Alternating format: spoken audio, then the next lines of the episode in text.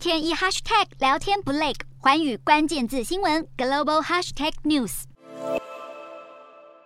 物价飙涨对世界多国的政府造成打击。以色列除了物价，还有民族冲突问题，政局十分动荡。但是今年内，耶路撒冷的阿克萨清真寺就成为多次流血冲突的问题中心。联合政府在六月二十日宣布无法维持政权后，国会议员三十日全票通过解散国会。以色列将举行四年内的第五次大选。《华尔街日报》指出，这次国会解散标志着以色列历史上首次包括一个独立阿拉伯政党的联合政府已经告终。对阿拉伯人十分强硬的以色列前总理尼坦雅胡，尽管深陷多宗贪污控罪，但他已经马上宣布将要卷土重来。尼坦雅胡说，他重回执政后，除了要打击物价，还要让以色列强大起来，要建立一个高举民族主义和负责任的政府。刚下台的以色列联合政府强调盼望与阿阿拉伯族群和解，但如果尼坦雅胡的右翼民族主义者再度当政，和解的愿望可能再次落空。